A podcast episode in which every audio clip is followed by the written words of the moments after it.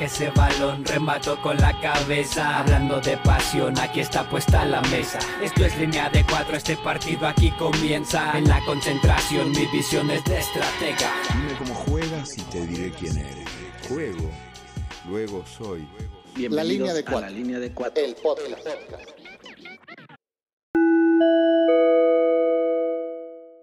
La alineación del día de hoy es patrocinada por Tovarich de Metro CU. Gracias por introducirnos al mundo del cine de arte. Camarada, te enviamos saludos donde quiera que estés. Nunca te olvidaremos. Comenzamos. Mónica, internacionalista, melómana, cinéfila y cero apta para practicar cualquier deporte. Jaime, Madrid, España. Internacionalista e historiador. Me dedico a la diplomacia, la gestión cultural y ver películas y series. Hermano del honorable Dr. Viña. Vigna, Copenhague. Astrofísico y doctor del ocio. BS, Denver, Colorado. Licenciado en Relaciones Internacionales con especialidad en memes y redes sociales.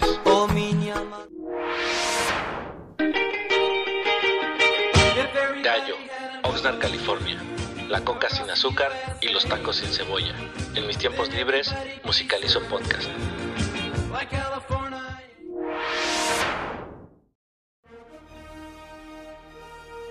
El episodio de hoy comienza con una petición.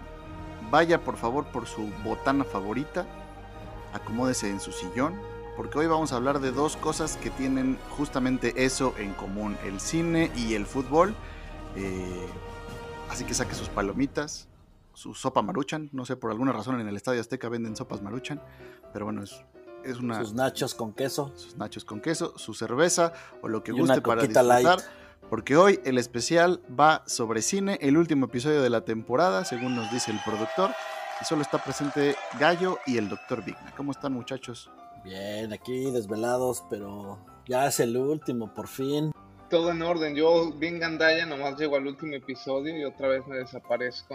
Otra Pero- temporada. Sonaba Todo- chingón las maruchan, las palomitas, cine, fútbol, o sea que pues aquí estamos. Para un domingo suena bien. Como, gran pro- como todo gran proyecto, tenemos nuestro aviador, que es el doctor Vigna. Así que pues, bienvenido. Preparen su, su botana. Pero te faltó decir que era puro, puro cine de arte, güey, puro cine de autor. Yo creo que, no sé, pero algo me dice que hoy va a haber un drinking game basado en cada vez que alguien diga un comentario mamador, usted dele un trago a su cerveza o a lo que tenga ahí a la mano. Así que sin más, vamos a empezar este episodio, vamos a la editorial y regresamos para presentar a los par de invitados que tenemos el día de hoy, que es lo mejor de la temporada, me atrevo a decir. Así que pues ya, vamos a darle y bienvenidos a la línea de 4, episodio 15.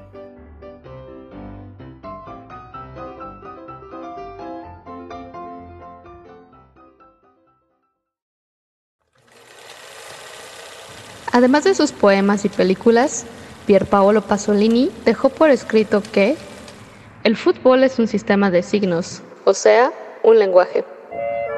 Y como todos lo sabemos, el cine es lenguaje codificado 24 veces por segundo. Veces por 24 veces, veces por 24 veces. Más allá del espectáculo y el entretenimiento, son fenómenos culturales y como tales son producto, conducto y expresión de sus respectivos contextos políticos, económicos y sociales. En el pasado siglo, tanto el juego bonito como el séptimo arte se han convertido en poderosas expresiones culturales de alcance global, capaces de desatar encendidas sensaciones y emociones que hermanan a millones de personas, más allá de sus respectivas nacionalidades, idiomas, edades, etnias, ocupaciones o filiaciones políticas. Entre muchos otros ejemplos, el fútbol y el cine tienen la capacidad de conformar vínculos que se extienden mucho más allá de los 90 minutos de duración del partido o la proyección cinematográfica, de operar como vínculos intergeneracionales y de favorecer la interacción con familiares y amigos cercanos tanto en lugares públicos como los estadios o salas de cine o en espacios íntimos como nuestros hogares.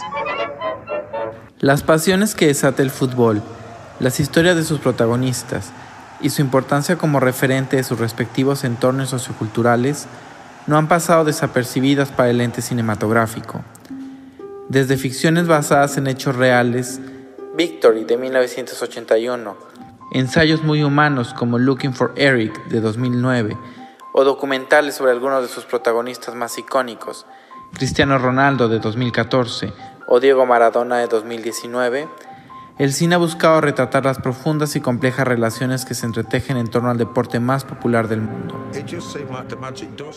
En el caso mexicano, películas clásicas como Los hijos de Don Venancio del 46, El chanfle del 79 o cintas contemporáneas como Rudy Cursi o Atlético San Pancho nos recuerdan la importancia que el fútbol tiene en nuestro país, no solo como espacio de interacción social y ocio, sino como elemento que proporciona identidad y sentido a la vida de millones de personas.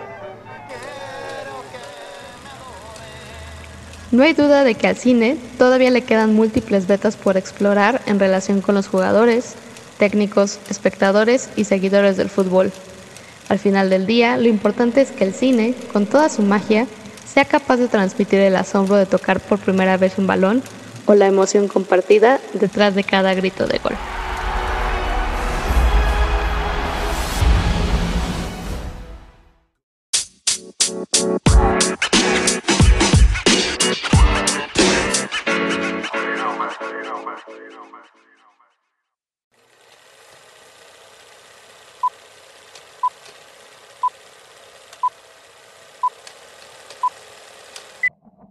Verdad no sé cómo empezar, así que pues como salga. Buenos días, bienvenidos al episodio.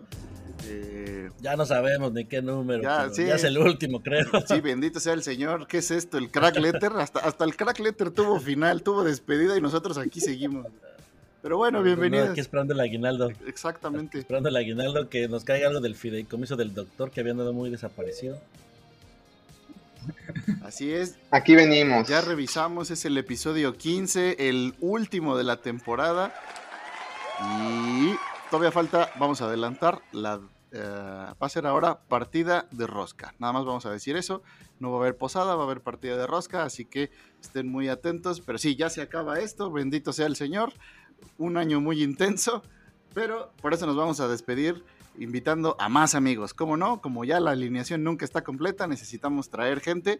Y hoy, pues, estamos viviendo, para, para poner como seña ahí en el tiempo, estamos viviendo las finales del fútbol mexicano y está el Atlas. eh, parece ser que va a llegar a una final y probablemente sea campeón. Y si lo logra, va a ser una de las historias más dignas de llevar al cine eh, del, del deporte nacional, porque bueno, después de 70 años quizá por fin logre ser campeón. Se acabó el partido, mi gente. El campeón es Atlas. ¿Gané? ¡Gané! ¡Gané! ¡Gané! Así que ya, los, ya lo escucharon. El tema de hoy es el cine y para eso invitamos a dos personas muy cercanas a nosotros, a Gallo, a mí, y pero sobre todo al doctor, ya verán por qué. Pero la verdad es que es un poco injusto que los invitemos hasta el último episodio de la temporada porque los pudimos haber invitado en cualquier otro, en el de política exterior, en el de filosofía, en el en cada uno tienen opiniones valiosísimas, son de las personas más inteligentes que yo conozco, así que pues sin más voy a dejar que Gallo presente al que peor le caiga. Híjole. Qué difícil.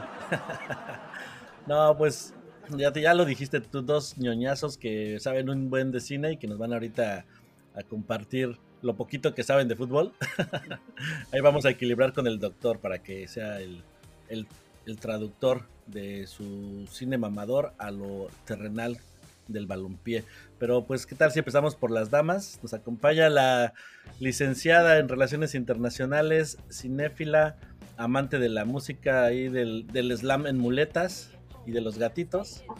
La buen Mon Martínez, quien acaba de renunciar al crack leader, pero ahorita nos va a contar de eso. Mon, ¿cómo estás?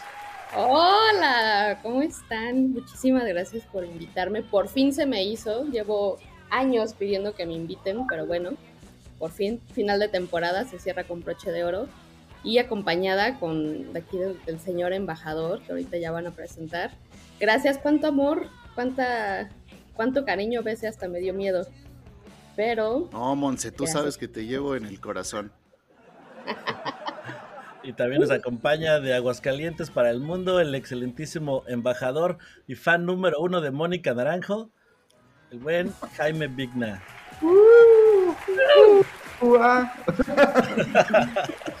Desde Madrid, España, hay que decir, ¿verdad, Jimmy? Y, pero hay que decir que hoy tenemos, o sea, no sé si el, la continuidad del espacio-tiempo se va a arruinar, porque hoy se van a juntar el Vigna bueno y el Vigna malo. Así que Jimmy, ¿cómo estás? Este, con tus dos maestrías, gestión cultural, e historia, relaciones internacionales y una maestría no especial, no digo no no no oficial. Concéntrate, no se ponga nervioso. En cine en cine de ficheras, cine nacional. El señor es una enciclopedia y, la voy y lo voy a poner a prueba, no le he dicho, pero chequen el dato. Jaime, ¿qué película ganó el Oscar a mejor película en 1987? Híjole, 87 cuando los hermanos se encuentran, Richard. ¿Ves? Rainman. ¿Ven? Buenísima. Con... Ese es el nivel de, ese es el nivel así, le pude, le pude haber preguntado a cualquier año, pero tramposamente le pregunté el que nació, porque también digo, no lo voy a poner un 4 tan grande. Hay una vinculación especial ahí. Y, aparte, si ven este la, eh, la película, eh, pues ahí van a ver que, por ejemplo, yo soy Tom Cruise eh, y, y, mi hermano Jaime es, es Dustin Hoffman en la película, es muy cercana a nosotros. Yo también tengo otra pregunta. A ver, actriz mexicana egresada de la Facultad de Ciencias Políticas. La, la, gran, única e inigualable e irrepetible Verónica Castro, graduada en de Relaciones Internacionales con una maravillosa tesis, según nuestra amiga Lucerito. ya que mandas a la fuente para que. Televisa y el papel de los medios de comunicación en el mundo. Una cosa maravillosa. Pero, Toma eso, Google. pero muchas gracias por la invitación. Eh, Ricardo, Picagallo, eh, Alex, y bueno, obviamente un gusto estar aquí con, con ustedes y con mi queridísima Moni. Es ahora sí que una reunión de familia en todos los sentidos eh, y me da muchísimo gusto finalmente estar aquí en la línea de cuatro. Porque sí, o sea, digo, agradezco que, que se me haya, que se considere que puedo estar hablando de diferentes temas, porque realmente todos sabemos que fútbol no es mi punto fuerte, pero bueno, podemos irle, irlo complementando con otros diversos conocimientos que, que, que, que hemos agarrado en la vida. Y bueno, ya, ya escucharon, hoy tenemos un tercer invitado, está el doctor Vigna, él es astrofísico, está desde Copenhague. Bienvenido, doctor, qué gusto, digo, cuando quiera, esta es su casa, ¿eh? o sea, toda la temporada desaparecido. Y muy bien, ¿eh? se presenta cuando viene su hermano, muy bien. Sí, ahora sí me, me, he portado mal esta temporada. Una disculpa a todos nuestros podcast escuchas. Esperemos que el futuro sea mejor. Pero me daba miedo que, que el famoso Vigna Bueno robara mi lugar en este podcast. Entonces vine a sentarme como perro rabioso. A defender. Y a defender mi lugar. Como bien dijo, cuando, cuando, los hermanos se encuentran. Qué bonito. El Vignaverse, me gusta, me gusta que cierren con el Vignaverse, ok. Doctor, la Navidad se acerca y el frío, ¿qué nos recomienda para la tos? Pues para todos, yo creo que eh, acabo de probar una cerveza, ya empezaron con las Milk Stouts que están bien buenas, entonces una de esas, una Porter, un Stout, se le echan con un whisky al lado y pues si no se les quita el frío, al menos les da sueño. Hasta quita el Omicron, dice el doctor. O sea que... Sí mismo. Exactamente. Pues bueno, vamos a entrarle al tema, ya vamos a dejar de bulear a los invitados por ahora, más adelante le seguiremos. Y a ver, muchachos, nuestros expertos en cine, no tanto en fútbol, ya lo dijimos. Ustedes, como ajenos a esta pasión que es el deporte de las patadas, ¿cómo ven? ¿Hay relación entre estas dos cosas o estamos buscándole tres pies al gato? Eh, justo cuando ustedes me lo comentaron, empecé a reflexionar un poco y bueno, obviamente, el, bueno, en, en la relación entre que el cine, si este, qué tantas películas hay sobre fútbol. Una de las primeras cosas que a mí me llama muchísimo la atención es que, bueno, Estados Unidos, que es como nuestra gran referencia de cine, lo que hemos este, consumido durante mucho tiempo, la, la gran mayoría de las películas, hay grandes películas sobre deportes, ¿no?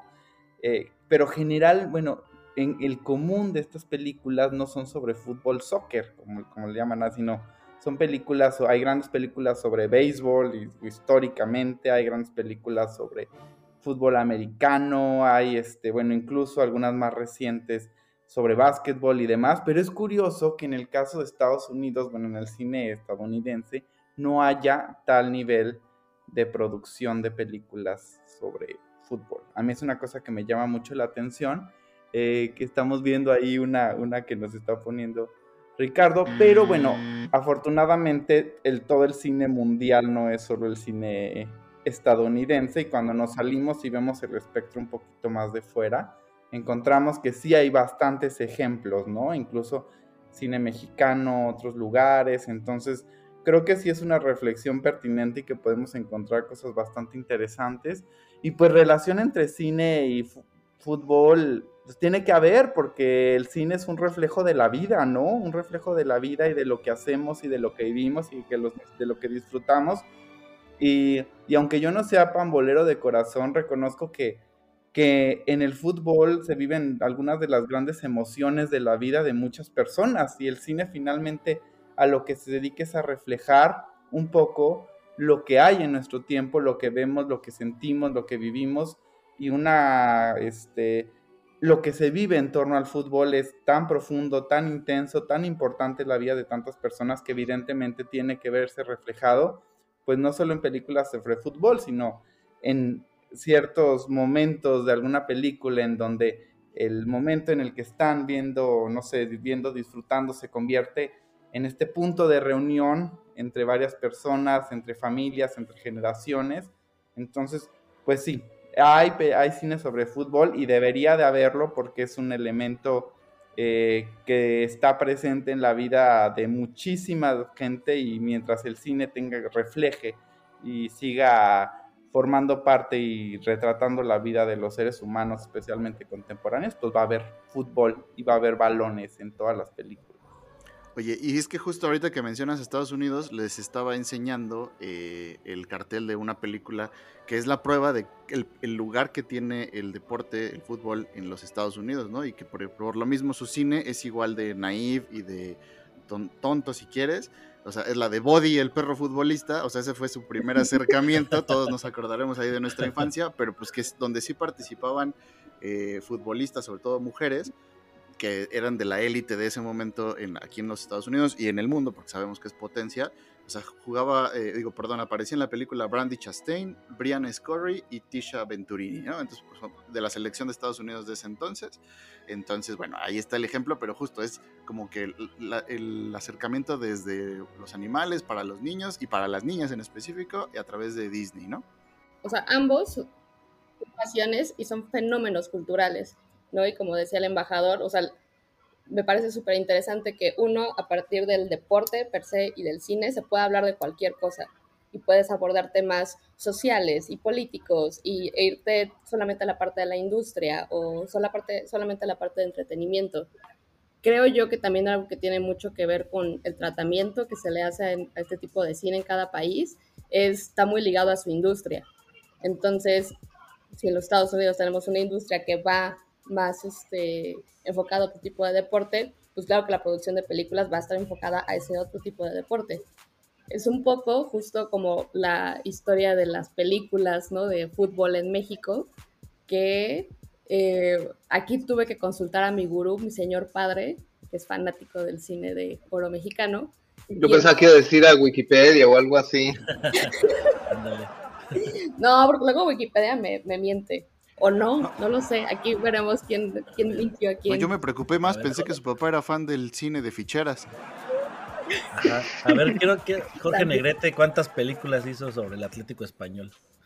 No, no tenemos ese dato, pero ah, tenemos el dato de los de Don Venancio, con Joaquín Pardavé, precisamente, con Horacio Casarín, que era un importante jugador. Y a partir de ahí empieza a haber como un montón de películas Alerta de comentario mamador.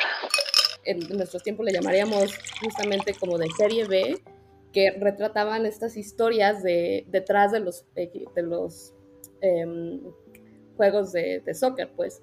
Y era interesante que estas películas no se ponían en los grandes cines ni nada, sino eran como más de cineclubes, porque precisamente la gente estaba más vinculada a este cine porque veían fútbol, porque se, se reunían todos los domingos a ver el partido, etcétera. Lo que a mí se me hace muy bonito y muy rico en cuanto a nuestra cultura, por lo que decía Jaime. Tanto el fútbol como el cine reúnen gente, no es un espacio de convivencia en el que se van reuniendo identidades, en el que se conjuntan un montón de cosas. Entonces, desde que me enteré de la línea de cuatro y desde que vi buscando a Eric, dije, ok, aquí hay como una lucha de titanes, cine y fútbol, y aquí hay algo súper interesante para explorar y explotar muchísimas historias. Sí, y que el fútbol presenta o hace un match con el cine en la medida que nos trae la ilusión de esta idea democrática donde siempre el débil puede vencer al grande o al, más poderoso, donde está esta idea romántica también de, del, futbolista talentoso que nace del barrio, que, que, tiene todo en contra, pero que aún así este, no se deja derrotar y que eso es una idea o es una historia que nos la han contado muchas veces, pero que el fútbol eh, en el cine nos la puede repetir de mil maneras y sigue funcionando, ¿no? Ajá, eso respecto, por ejemplo, a las historias, ¿no? Que ya sabemos, estos héroes o antihéroes. Por cierto, escuchen el episodio sobre Maradona, que es como el ejemplo perfecto de. Da para hacer 20.000 películas desde todos los ángulos y todas las perspectivas. Pero, por ejemplo, el juego mismo, creo yo, ya adelantando una conclusión, que no se parece tanto al cine. Eh, estaba leyendo a Simon Critchley y a Robert Cooper, que ya los mencionamos en otros episodios sobre filosofía, y ellos dicen que el fútbol, el juego como tal, se parece más al teatro, al teatro griego, ¿no? En el sentido de la participación del público, eh, o el teatro de ahora también, obviamente, la participación del público que también juega un papel eh, y que hay interacción y que los actores pueden sentir esa vibra, a diferencia del, del, eh, cine, donde, bueno, pues ya sabemos cómo se, cómo se lleva a cabo. Y también, pero por lo que dice es la manera, por ejemplo, la tensión constante de que los marcadores son tan estrechos que siempre cualquier cosa puede pasar, ¿no? O sea, él, puede cambiar el destino de un momento a otro y todos vivimos con la esperanza de que el equipo de enfrente la Cruz Azulé y de último minuto, como ayer el León, no, este, ¿quién fue? ¿Quién fue? No, más bien, sí, León. que perdió la entre semana contra los Tigres de último minuto, pues al final se pudo recuperar. Como que siempre vives con esta esperanza, ¿no? Y entonces que en eso se parece más. Y por ejemplo, creo que en todo, en todo caso, el, que, el deporte que se parece más al cine sería, yo creo, el fútbol americano. No sé cómo ven ustedes, en el sentido de que todo está como preprogramado y grabado y, y tienes oportunidades, ¿no? Como corte, como de, ah, primera oportunidad no lo lograste, a ver, claqueta y otra vez la segunda oportunidad, a ver si avanzas y como que todo está muy artificial y por eso creo yo que por lo menos a los que estamos aquí, el fútbol americano no nos emociona tanto y por eso no invitamos a Iván. Saludos hasta Cancún, por cierto. Y al Jafet. Oye, Richard, y yo nada más, bueno, quería, este, esta idea que das, o sea, es, pero, o sea, como que sí un poquito cuestionarla en el sentido de, sí, al, al que está viviendo la experiencia ahí, pues sí es algo más como teatral, ¿no? Pero la gran mayoría de las personas que vemos el fútbol, bueno, que vemos el fútbol lo, lo hacemos a través de pantallas, ¿no? Y lo hacemos a través de nuestra casa. O sea, en realidad termina siendo una interacción más cinematográfica, excepto de que estés presencialmente en el espacio, que sí se transforma como en otro tipo de experiencia, pero para la gran mayoría de las personas que terminan viendo el partido es más bien ya una experiencia visual de algo que no, con lo que no puedes interactuar. Bueno, que puede que interactúas, como cuando ves una película y la gente le grita a la cámara y no sabes, como que este tipo de... Pero no sé, no sé qué opines al respecto, porque yo creo que en este sentido sí podría parecerse un poco más al cine. Tienes razón, chingo a mi madre, perdón. Sí, sí. Toma, te tiro Sí, sí. ¿Ves? ¿Por qué, ¿Por qué no invitamos gente más inteligente que nosotros, gallo? Sí, déjalo a punto para la otra temporada. Y creo que también, ahora que estaba pensando, la mayoría de las películas que yo recuerdo que involucran fútbol terminan mucho hablando de la afición o estando centradas alrededor de la afición o los aficionados más que de los jugadores, ¿no? Sí, justo, o sea, creo que el cine y el fútbol como, o sea, como vínculo, como vehículo, como creador de, em, también como de estos grandes héroes y estas interacciones se me hacen, o sea, bastante interesantes y en 2018 creo que fue, eh, sí, que andaba en Morelia. Alerta de comentario mamador. Me tocó ver la, la alfombra roja de la presentación de este documental de las Chivas. que- ¿Cómo se llama? Ah, ah, claro, Chivas el rebaño sagrado. No es cierto, esa es la serie. Bueno, era el documental de las Chivas. Y justo fue, fue bastante entretenido porque pues, yo también estaba ahí como en las alfombras rojas así de, ¡ay, Guillermo del Toro! no, ah". Y de repente ese día fue como, órale, pues, ¿qué película se va a presentar? Era una cantidad de gente así increíble ahí en el, en el cine del centro y de repente era de, ah, todos traen así sus playeritas, ah, la afición. Y, o sea, como que pude ver ese símil entre la afición, ¿no? De, de cine, los que estábamos ahí como nomás para ver todas las películas del festival, y también la de, la de los chivas. Y que muchos eran como, ay, sí, no importa que no vea la película, yo quiero estar ahí apoyando a mi equipo. Y se me hizo como, no sé, o sea, la verdad como super touching e- este sentimiento de quiero venir a apoyar a mi equipo porque van a proyectar su peli. No sé si la pueda alcanzar a ver, pero estoy ahí para, para ellos, ¿no? Entonces creo que hasta como fans compartimos precisamente pues esta pasión. Y que no ha sido tan representada en el cine, ¿no? Considerando que dice Villoro que es la pasión mejor organizada alrededor del planeta. O sea, el cine no le ha puesto tanta atención, ¿no? Por alguna razón no son tantas, digamos, las películas que... Yo me acuerdo una entrevista de Jorge Valdano, este exfutbolista argentino y directivo que habla mejor que varios de nosotros y escribe mucho mejor que varios también, donde él decía que eso se debe a la dificultad de grabar escenas de fútbol de manera realista, que es muy complicado recrear un- una jugada, un gol o lo que sea, y, y que es más fácil entonces hacer las historias extra cancha, fuera de ella, ¿no? De, ah, pues la vida privada del futbolista, o la historia del club, o lo que sea, porque las historias como tal de la cancha es muy difícil recrearlas. Por ejemplo, lo comparaba él con el boxeo, que por ejemplo el Consejo Mundial de Box da premios anualmente a la mejor pelea en cine, en así como la que más realista se vio, porque claro, pues al final pones un tipo a recibir golpes frente a la cámara y bueno, eso, eso da, da más pie también a que sea más, más gráfico para, y visual para la cámara, ¿no? Que lo que está pensando un futbolista cuando va a poner un pase o va a rematar. Lo que acaba de decir Bese me recordó a un Alerta de comentario mamador. no sé si llamarlo documental, pero como una exposición eh, audiovisual en el Museo de Luisiana de Arte Moderno eh, aquí en las afueras de Copenhague. Y es un museo que es así como una casota, es como una mansión sota hecha así medio museo, pero también casa, y tiene mucho, eh, un área exterior grande, ¿no? Así con, con pasto y todo. Y generalmente ponen como una eh, proyección de distintas cosas, y yo un día fui, no me acuerdo por qué, este, eh, pero no sabía que estaban proyectando una eh, parte del partido de Zidane de la Champions League, la final donde mete ese golazo. No me acuerdo contra quién, eh, contra quién fue. Contra el Leverkusen. Sí, contra el Leverkusen.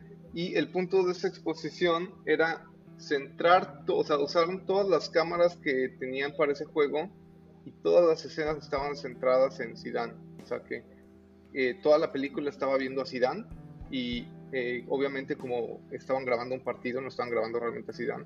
Este, obtienes distintos foques y distintos tiempos y están cambios de cámara todo el rato, pero entonces lo puedes ver jugando por los 90 minutos.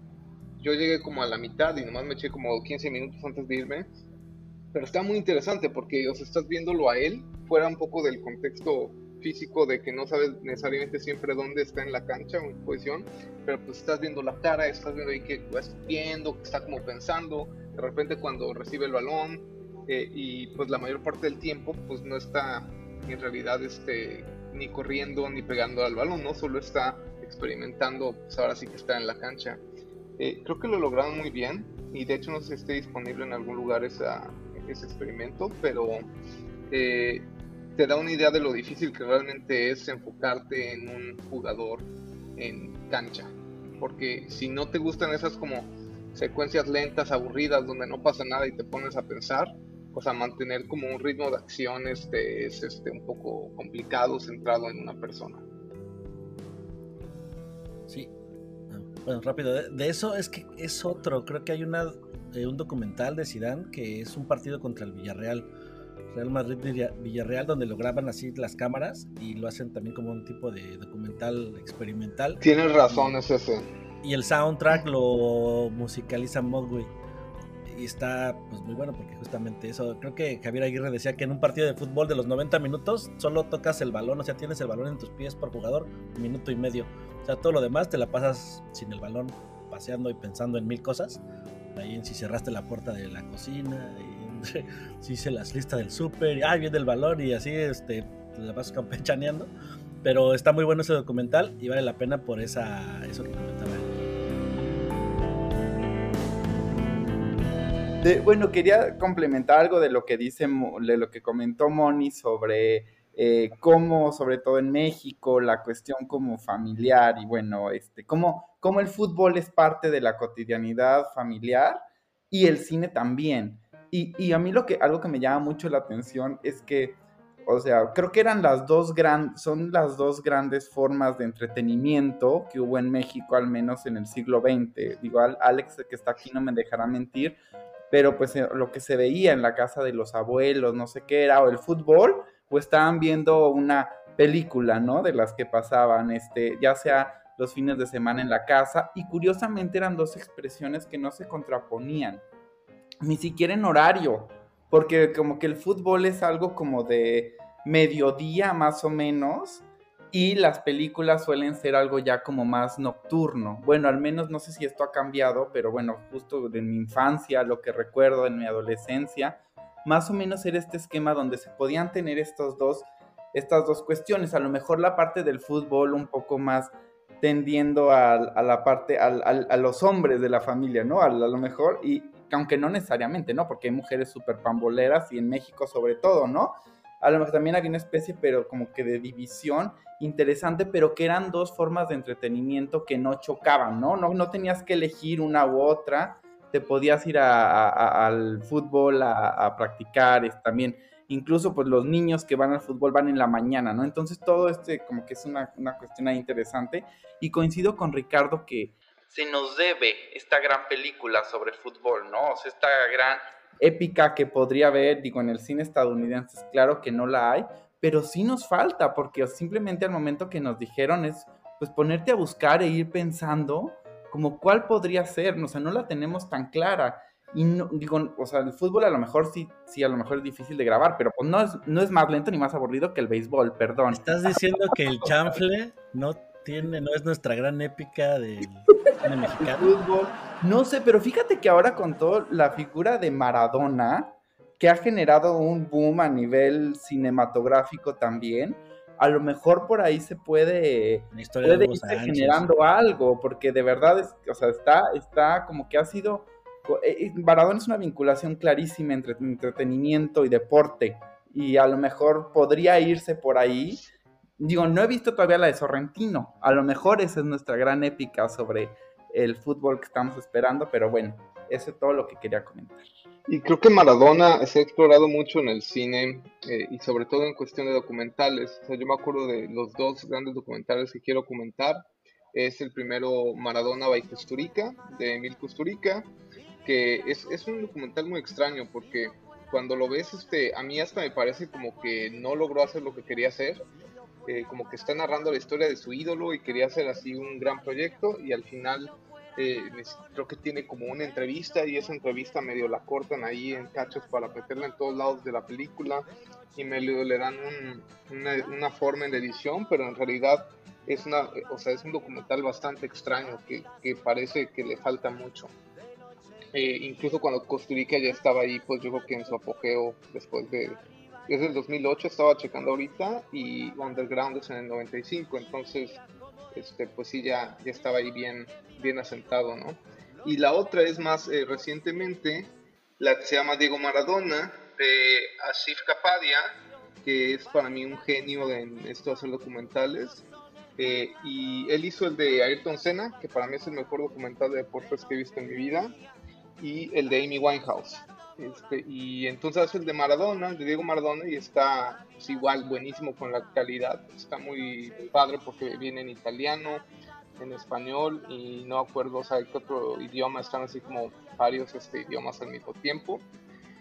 Y, creo que lo logra, pero pues nuevamente este, lo logra de una forma pues como documental, ¿no? como película, eh, creo que pues todavía no tenemos nada de ese estilo, pero, pero pues a ver, no, no sabía de la de Sorrentino, de, de que iba a sacar algo, pero bueno, lo veremos. Digo, igual no sé, para ir cerrando esta primera parte, creo que es muy difícil, ¿no? O sea, cuando involucras tanta pasión y tanto fanatismo, ¿cómo puedes contar una historia que literal te salga del corazón y haga clic con todas las pasiones y todos los corazones a quienes les estás platicando tu, tu historia, ¿no? Y al final, creo yo que muchas películas, ya sea ficciones o documentales o estos ejercicios experimentales se centran en lo que pasa alrededor, porque creo que en el momento en el que empieza el partido es como esta válvula de escape en el que puta, se condensan un montón de cosas, que si la parte también del cuerpo humano, de, de la preparación que hubo previa, todo lo que el contexto socioeconómico, cultural que hay alrededor de los jugadores, en esos 90 minutos se condensa todo. Y creo que justo las historias se centran en lo que pasa alrededor, porque lo que está afuera tiene muchísima repercusión en cómo se juega y cómo se vive el partido dentro. Hasta podría ser una película así, ¿no? O sea, donde estás como en un partido y son los 90 minutos y lo vas viendo como de distintas partes, como un, un elefant de Ghost Van Sant o algo así. O sea, estaría súper chido, ¿no? Y en las historias de cada uno, ¿no? O sea, a lo mejor cuando agarre el balón uno, que pum, te empiece, te traslade al primer momento en que este agarró el balón y pues pues es tan internacional el fútbol que ahorita que pues en un equipo tienes personas de 10 nacionalidades y de todos los orígenes, entonces podría ser un crisol ahí interesantísimo. Proyecto de la línea de cuatro, vamos a hacer un crowdfunding. Exacto, un guion. este, ya quedó grabado, así que si alguien se quiere robar la idea, fue, surgió aquí, espérelo próximamente, la línea de cuatro, la película. Vamos al medio tiempo y regresamos con más historias de cine y con nuestros invitadazos. Y voy a...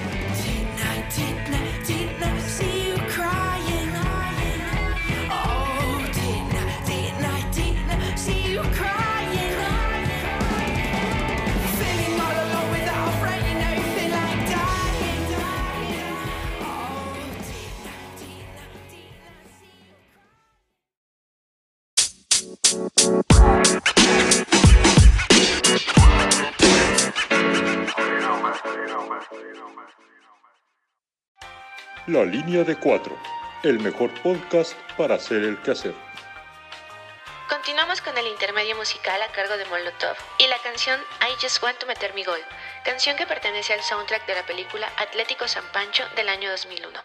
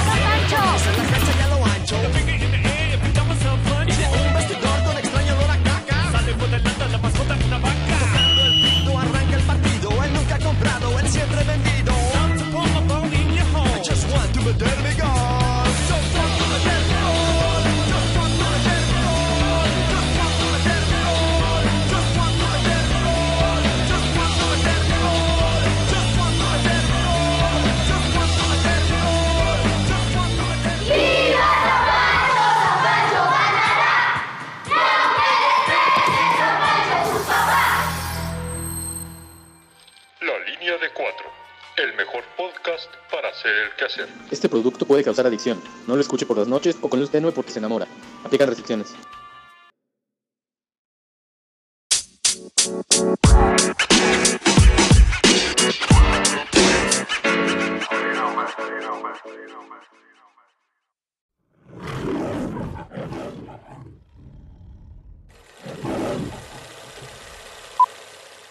Pues ya estamos de regreso al segundo tiempo del especial sobre cine y los hermanos Vigna. Ah, no, perdón, el fútbol y el cine, el cine y el fútbol, con nuestros invitados desde Madrid y desde de Ciudad de México, y pues el, el señor este que nos acompaña de vez en cuando desde Copenhague. Así que nada más, antes de continuar, una aclaración para Jaime. Eh, aquí somos Bese y Gallo, ¿eh? Este, porfa. Eh, aquí, no Sí, Jaime, sí, sí. de acuerdo. Yo me subsumo a las reglas de la línea. No reveles nuestra identidad secreta. Na- na- nadie sabe quiénes nos- somos, entonces por favor, ahí. Tanto que nos cuesta evadir impuestos. Pero bueno, vamos ahora sí a entrarle a lo que todo el mundo está esperando, sobre todo los que están suscritos al Crack Letter. Perdón, doctor, ya sé que usted no, disculpe que lo molestemos con eso. Pero eh, estamos aquí con la autora, con la, con la mente detrás de la sección favorita del Crack Letter eh, Central Cinema, que es Moni. Entonces vamos a ponerle ahora sí bajo el reflector y lo que ustedes estaban esperando, la reseña de Rudo y Cursi. Yo ya me iba a inscribir al Crack Letter, pero parece que ya lo cancelaron, entonces pues ya no. Ah, está, está en pausa para el reestreno en 2022. Sí, Y no, nada más despedimos a Moni, pero sé profesional, Mónica. sí. Sí, éxito, éxito en tus próximas tareas, en tus próximas Me dejaron ir. Pero bueno, entonces, Me dejaron Rudo y. Cursi, ¿de quién es? ¿Quién- No sé ni quién es el director. A ver, no vamos a reseñar Ru- Rudo y Cursi porque es una película que yo la llamaría como eh, la continuación de la película del chanfle, porque justamente es parte de, mm, podríamos llamarlo como esta otra ala del cine y deporte. Alerta de comentario mamador. no que es la comedia como pícara, tanto mexicana como latinoamericana. Entonces, la verdad, no me voy a meter en Rudo y Cursi, porque, Ya, ya, ya, di tu todo comentario mamador. porque no la vieron y porque en Central Cinema yo me enfocaba a recomendarles películas que no hubieran sido muy vistas y sobre todo que pudieran estar en plataformas que la gente pudiera verlas. Porque, pues, ¿para qué reseñamos? Uno, cosas que ya vieron todo el mundo y dos, cosas que nadie puede ver en alguna plataforma. Por eso no he reseñado Rudy Cursi, no tengo nada en contra de Gal García, no tengo nada en contra de Diego.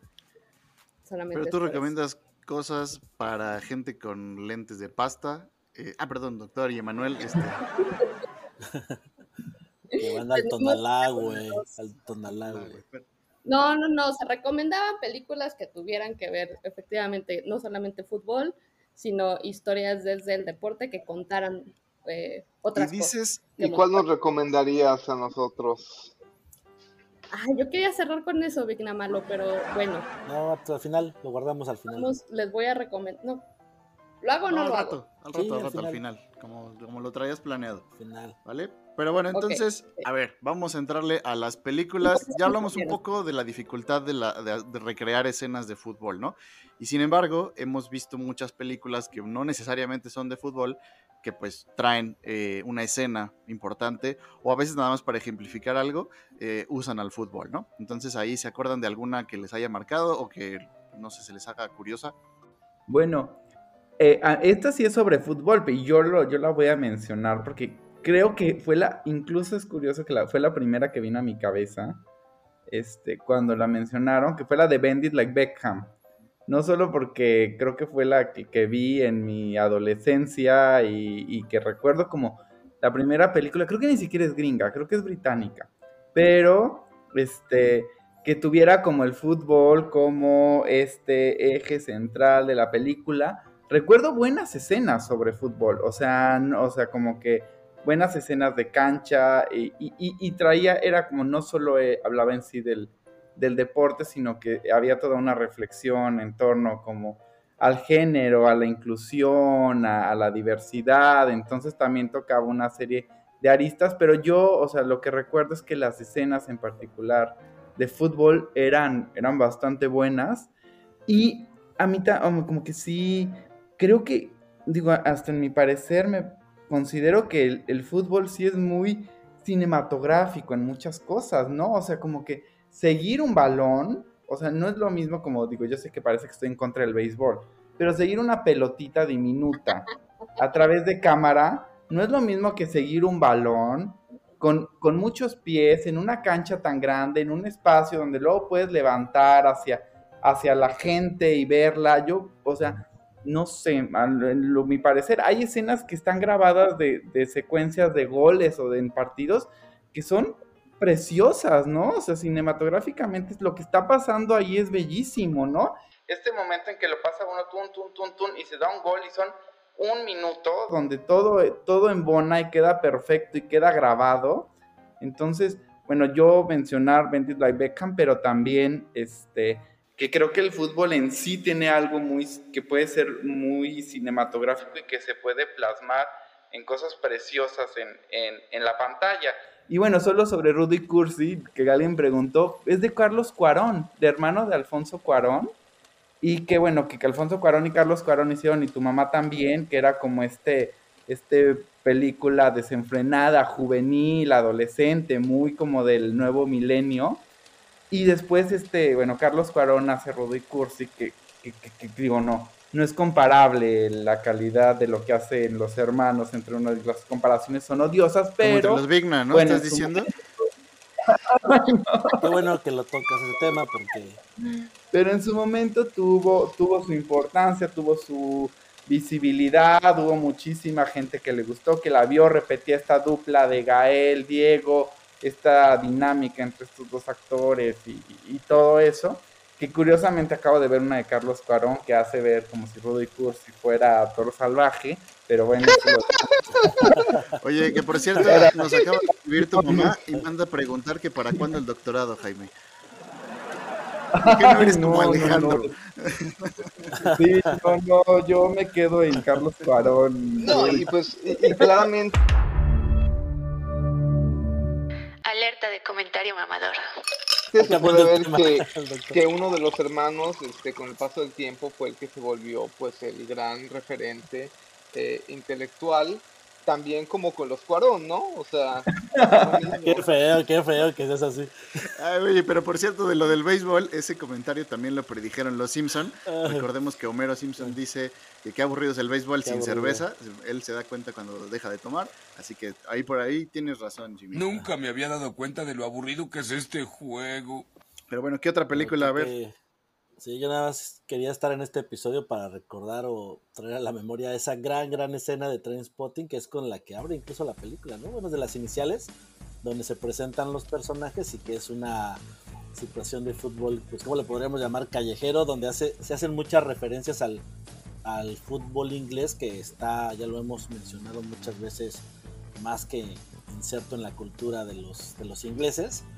Y ahí podemos ver la, agresividad del juego callejero y un tanto este, brusco con el que se presentan. Y, y hay más referencias durante la película. Del, y esto nada más para comentar rápido la importancia que le dan los ingleses y que está presente como un elemento de la cultura popular inglesa. Pero esta es una gran, gran escena y quien no la haya visto vale la pena. Son unos, unos minutos nada más. Y pues, ¿qué, qué podemos decir de la película completa? ¿no? Que ya es una película de culto, podríamos llamar. Choose life, choose a career, choose a fucking football team, seguramente dice por ahí. No me acuerdo del, nomás me acuerdo de las primeras dos, pero seguramente ahí el productor lo puede meter. Choose a job. Choose a career. Choose a family. Choose a fucking big television. Choose washing machines, cars, compact displays, and electrical tin openers. No, justo también quería hablar de lo hermoso que es cuando entonces se conjunta deporte, cine y música. Creo que de las cosas que más me han emocionado a mí de ver justamente en pantalla grande, no en estas salas oscuras, con toda la experiencia, es precisamente la trilogía de Gold, la primera película que tiene un soundtrack delicioso. No me lo esperaba, perdón. Pensé que te ibas a ir a otra más mamadora y gol. Ok, bueno, dale, dale. Y dejemos de lado el comentario de las salas obscuras. A Alerta de comentario mamador. El, el comentario no, por ahí está. Salas oscuras, la experiencia de estar frente a la gran pantalla, ¿no? Sonido 10.1. No, bueno, Kuno Becker. A ver, Pero, pero entonces, ¿qué pasó con Gol y la, la primera y el soundtrack? A ver. no, no, no, no. Bueno, o sea, yo lo pensaba como en términos de, de- de soundtrack, de música. eh, Club Food que- de Casabian, ¿no? Exactamente, que es un rolón. Es un rolón, es un un rolón. rolón, güey. Este, que me emociona y la verdad es que, pues sí, o sea, no soy pambolera. Saben que soy súper lela para jugar cualquier deporte, pero literal, cada que escucho esa canción, se me viene a la mente esa secuencia. O sea, no, no hay más.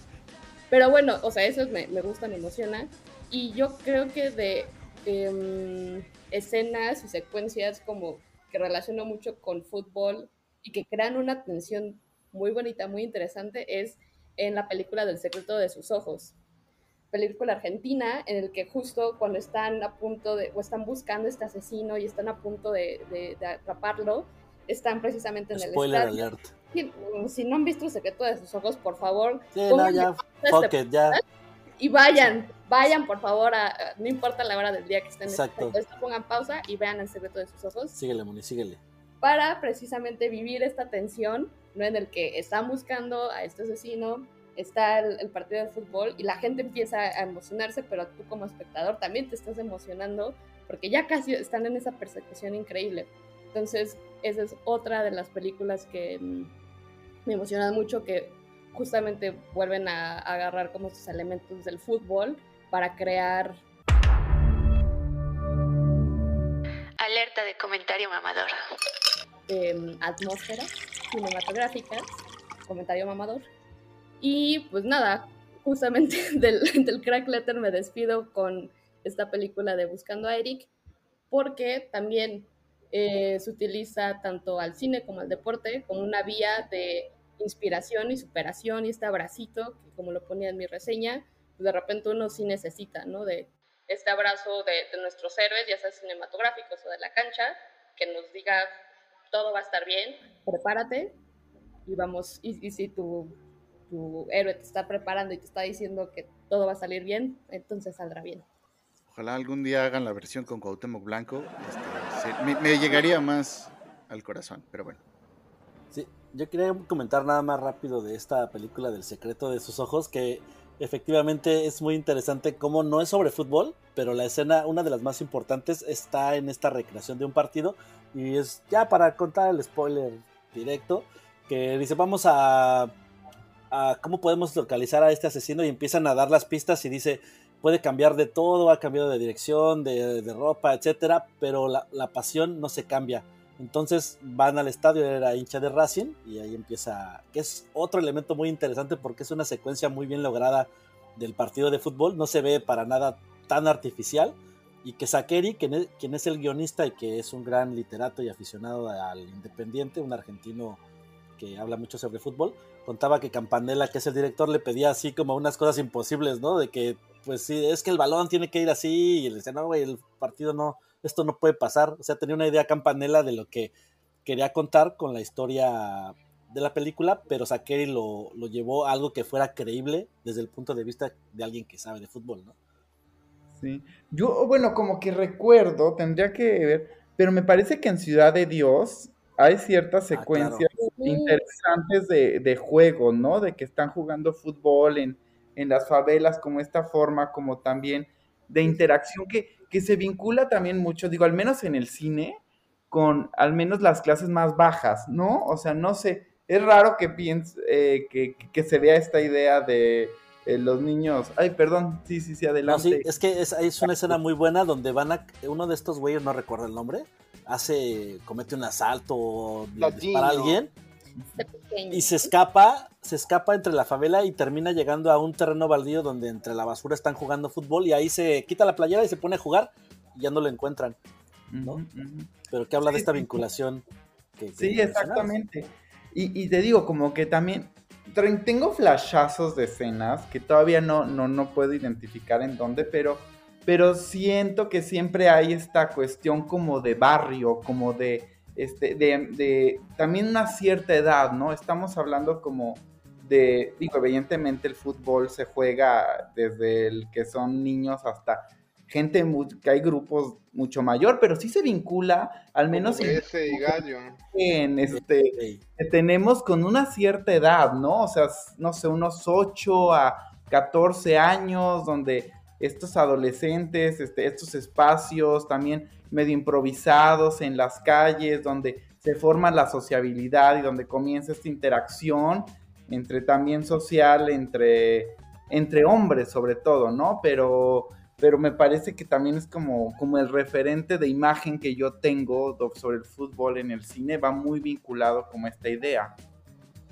Oye, y que ni modo, en el cine nacional, ya mencionaba Moni, pues las chivas han estado presentes, desafortunadamente, pero pues eso tiene años, ¿no? Yo recuerdo, este, la verdad no las vi, no me voy a colgar medallas que no, que no tengo, pero bueno, sí, sí sé que hay películas, por ejemplo, donde participaron Chava Reyes y la Tota Carvajal, el Tigre Sepúlveda, el Jamaicón Villegas, al lado de Clavillazo, ¿no? Este comediante mexicano de allá de los 50, 40. Y bueno, era justo la época del campeonísimo y que era un poco, pues que se juntaran estas dos famas, ¿no? La fama de, de estos artistas de, que venían del, de la carpa, que ahora dieron el brinco al cine, y pues colgarse obviamente del, del que era entonces, solo entonces, recalco, el mejor equipo del país.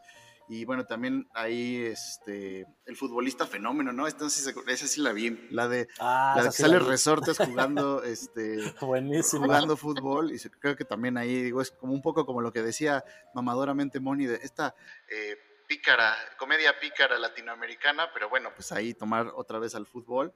Eh, y bueno, ya decías al Atlético San Pancho, ¿no? Que ahí, además de obviamente toda la historia, si no la han visto, es sobre un equipo de niños eh, y en un torneo de fútbol. Tiene un cameo especial ahí el, el Necaxa, que otra vez en ese entonces era el equipo importante, ¿no? Que tenía a Aguinaga, a Luis Pérez y a otras grandes figuras. Y pues por ahí aparecen unos, unos segunditos en la película, ¿no? que sin el foot no vale la pena ¿Qué tal, Moni? ¿De ¿Qué me dices de Ilusión Nacional de tu amado, adorado Olayo Rubio? Exactamente, creo que, o sea, el fútbol puede ser como un personaje principal, puede ser un pretexto, puede ser el contexto de, de las películas, pero creo que le impregna siempre una energía y una dinámica bien interesante a, a las películas. Te permite ubicarlas en algún tiempo, en, em, en algún, también como contexto, como decía Jaime, este, sociocultural, y creo que nunca hay que dejar de lado esta importancia que tiene fuera y dentro de la pantalla. Y la parte de Ilusión Nacional, la verdad es que sí, es un bonito documental de Olayo Rubio que pueden ver en Filmin Latino, ya está arriba. Em, no solamente irnos por la parte de documental y de la peli, sino precisamente todo este recuento histórico de literal como el deporte en nuestro país y el fútbol en, en específico. Creo yo que también otra cosa que hay que hablar, comentario mamador, es el fútbol en los cortometrajes. Sí, y justamente en alguna de las entregas del Crack Letter, eh, pues hago como mucha referencia a cortometrajes que se hacen en la Ciudad de México precisamente en torno a la cascarita y la importancia que tienen estos domingos, estos domingos tanto para nuestros personajes como también para nosotros pues como personas que ni siquiera jugamos fútbol, pero entendemos el por qué estás, es, es importante que se lleve a cabo el partido de fútbol en, la, en el barrio, ¿no? En la cancha. Y yo creo que, digo, para aquellos que nos están escuchando y que no leyeron el crack letter y que no están suscritos como nuestros amigos aquí del Dignaverse, ¿no? No, Digna, bueno, sí. sí está. Digna, bueno, si estás inscrito, Obviamente ¿sí? no lo ha abierto, No pero, lo lee. pero Nunca lo abre, pero Ah, qué bueno, muy bien. Eh, ah, bueno, hablaba de un gran, gran corto que se llama Manchester Acatitla. A mí me gustó muchísimo porque qué buen nombre. uno tiene un gran nombre, dos eh, trata precisamente de un em, eh, partido de fútbol pero femenil. Creo que en todas estas películas que hemos hablado y que hemos dicho son pocas aquellas que se centran en ligas femeniles, ¿no? Entonces ahí quiero rescatar la importancia de los festivales de cine. Alerta de comentario mamador. comentario mamador, y que tengamos acceso a nuevas eh, formas de, de expresar estas historias del deporte y otras historias que involucren a mujeres, tanto de soccer, tanto este, de béisbol. Ahorita les quería recomendar una de que está en, en el Festival Ambulante sobre un grupo de, de chicas que juegan voleibol en Japón pero creo que necesitamos también más de estas historias, porque a medida de que se visibilice estas historias, pues también fuera de la cancha, pues vamos a poder apoyar a nuestras chicas en todos los deportes.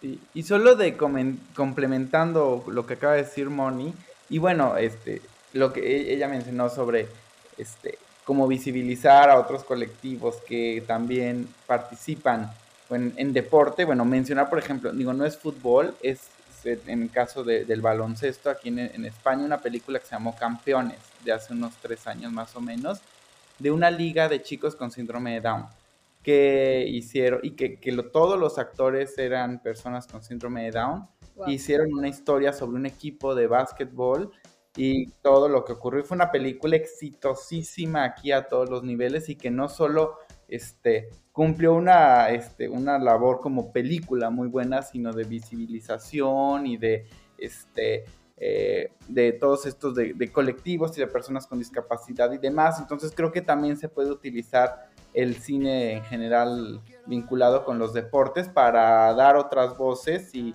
y, y, porque finalmente el deporte es para todos, o sea, todos pueden jugar una cascarita, ¿no? O sea, independientemente, te digo, hay, hay ligas de gente este, como muy mayor que siguen jugando, que siempre les ha gustado, niños, pues, órale, sin ofender. pero, pero creo que también este, podrían ser una herramienta buena para, para mostrar que, que el fútbol es para todos, ¿no? Que todos caben. Así es, a diferencia de la astrofísica, que es un lugar para hombres blancos privilegiados, el fútbol sí es bastante más abierto. Pero justo ahora hay que, creo que hay que hablar de los jugadores que quizá aprovechando su fama, o más bien los productores se aprovecharon de esta para invitarlos a sus películas, que dieron el brinco a la pantalla grande. Por ejemplo, ya eh, recordaba Moni a Eric Cantona, el niño terrible de Francia, que en los 90 jugó en el Leeds y en el Chelsea, pero sobre todo lo recordamos en el Manchester United. Y bueno, él ya en la película de Looking for Eric, pero también ha, ha, hecho otras series, otras películas, y bueno, ya es básicamente un actor, ¿no? Por ahí hay una serie en Netflix de él, que ya les dije al principio, tengo pendiente de ver, así que pues, no se la recomiendo, pero chequenla. Y para capítulo aparte, la actuación de mi cover precioso Cuauhtémoc Blanco en Triunfo de Amor. Exactamente, ¿no? Y también Luis García salió por ahí en Melate Chocolate, joya del cine nacional, ¿no? Y también participó en novelas en México de novio de Lucerito, nada más y nada menos ahí, para que, para que no se. Pero bueno, así tenemos ejemplos, por ejemplo, Pelé, obviamente todos recordamos esta película donde sale con, nada más para que se den un quemón, con Sylvester Stallone, Michael Caine y otros jugadores ingleses como Bobby Moore y el chileno Osvaldo Ardiles. Esa película donde la Segunda Guerra Mundial, este, donde juegan contra los, los nazis, se llama creo que Victory, si no mal recuerdo. Pero bueno, ahí, ahí también uno, tuvo una participación.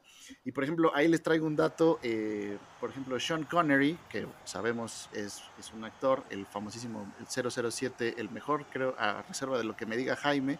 Eh, él también a los 23 años estuvo a punto de fichar por el Manchester United, pero al final decidió irse por el, por el cine y pues bueno, ya sabemos la carrera que tuvo. Desafortunadamente ya falleció, pero bueno, ahí también está, está el dato ¿no? de la vinculación. Y le traigo un dato a Moni, que yo sé que es súper mega fan de Guy Ritchie y de sus películas.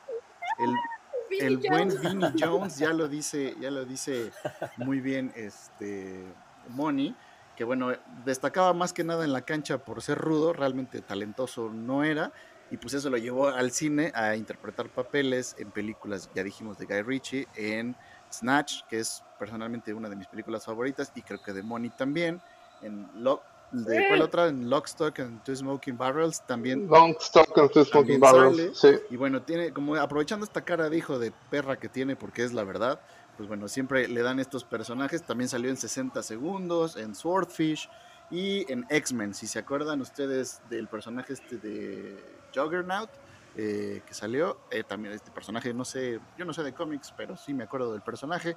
Pero bueno, ahí está el buen Vinnie Jones, que por ahí tiene este, otros proyectos. De bueno no tiene nada ese Sí, Vinnie pero Jones. lo respeto mucho a ese güey, se ve que sí come tuercas.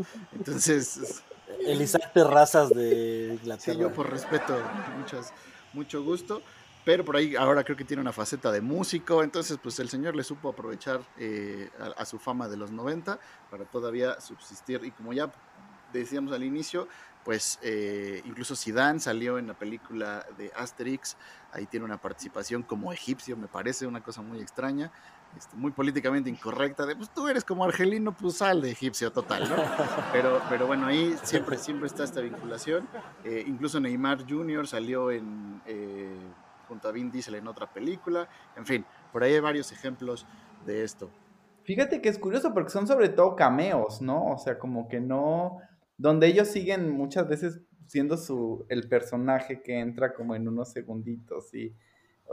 Curioso, o sea, no, no hay tan, en realidad, como que, no hay una figura que haya brincado de, ¿no? Así entre los, que haya sido un gran jugador de fútbol, lo se ha convertido como en, en el gran actor, o sea, creo que, no sé, me, pare- me Pues, parece curioso, a pesar de que hay estas personalidades monstruosas, ¿no? Que, que a lo mejor como Cristiano Ronaldo, ¿no? Que te lo puedes imaginar, este, con este ego enorme, capaz que haciendo una película ahí súper megalómana extraña, pero no.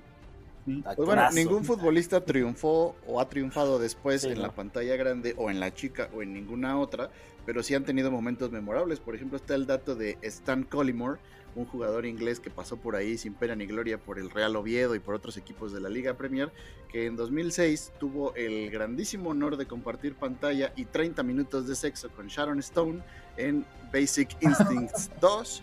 Así que, pues yo por mí, eso equivale a una Copa del Mundo. Vamos a seguir entonces con la recomendación de Moni, una más para que tengan ustedes muchos argumentos para llegar a su a su cita a ciegas para impresionar a esa persona especial que le saben de todo, de cine, de música y de fútbol. A ver, Moni, por favor. Ay, me van a regañar. te voy a regañar. Es, no es un documental de fútbol, es un documental que tiene que ver con deporte, que lo trae eh, nuestro querido Festival Ambulante y lo pueden ver en línea, no, ya sé que no están en México, pero pueden verlo en línea, que se llama Las Brujas de Oriente. Es de este año y es un documental, está muy interesante, que es sobre unas jugadoras de la selección de voleibol de Japón que decían que tenían como poderes así extraordinarios porque eran muy muy buenas. Y el documental está muy bonito porque tiene como este estilo anime que justo en su tiempo decían es que estas chicas son de otro mundo y tienen superpoderes y tienen como toda esta actitud de reinotas del anime. Entonces, no se lo pierdan, va a estar en línea, Festival Ambulante. Y nada, muchísimas gracias por la invitación y por dejarme hacerles estas recomendaciones del mal. No, pues muchísimas gracias, este Gallo, Bese, eh, hermano Viña, Moni, por, por, este rato tan agradable con platicando un poco sobre cine, fútbol. Y, y bueno, a mí me queda como que la tarea pendiente de, de buscar, bueno, no solo de ver todas las que han mencionado, especialmente Looking for Eric, que, que esas me da muchísimas ganas de verla inmediatamente pero también yo creo que sí todavía queda, nos quedan a deber eh, la gran película sobre fútbol o sobre una gran figura de fútbol. Hay grandes documentales, pero creo que en ficción todavía falta y hay múltiples elementos desde donde se podría tomar una historia, porque bueno, el fútbol es, es universal y cada vez se vuelve más universal, ¿no? Y como cada vez, este, pues sí, hay países donde tiene una importancia particular, bueno, aquí en Europa, en muchos países, en México, pero es una, es, es, es algo que, que llega muy profundamente y que su alcance es cada vez mayor, ¿no? O sea, lo vemos en los mundiales, lo vemos en todos lados, pero bueno, esperemos que pronto llegue y hay que ver la de Sorrentino, la nueva también. Así es. Pues muchas gracias amigos, a todos, de verdad, saben que los quiero, los admiro, les mando abrazos hasta donde quiera que estén en Europa y ya quedan invitados para la próxima temporada para el especial sobre series de televisión. Que quede, que quede grabado y nos despedimos con una frase de Federico Fellini, este director italiano, que decía que el negocio del cine es macabro, grotesco, es una mezcla de partido de fútbol y de burdel.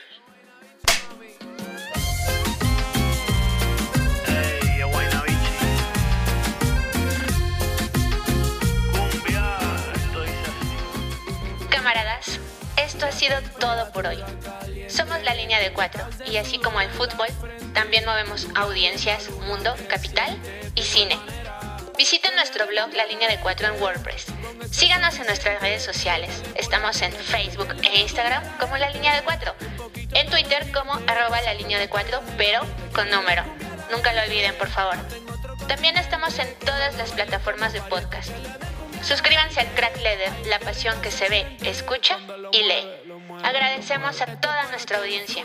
Esperen más contenido interesante para el próximo 2022 y no olviden que el fútbol siempre debe ser un espectáculo, uno tan bello como nuestro podcast. Sigan dándonos play. Adiós.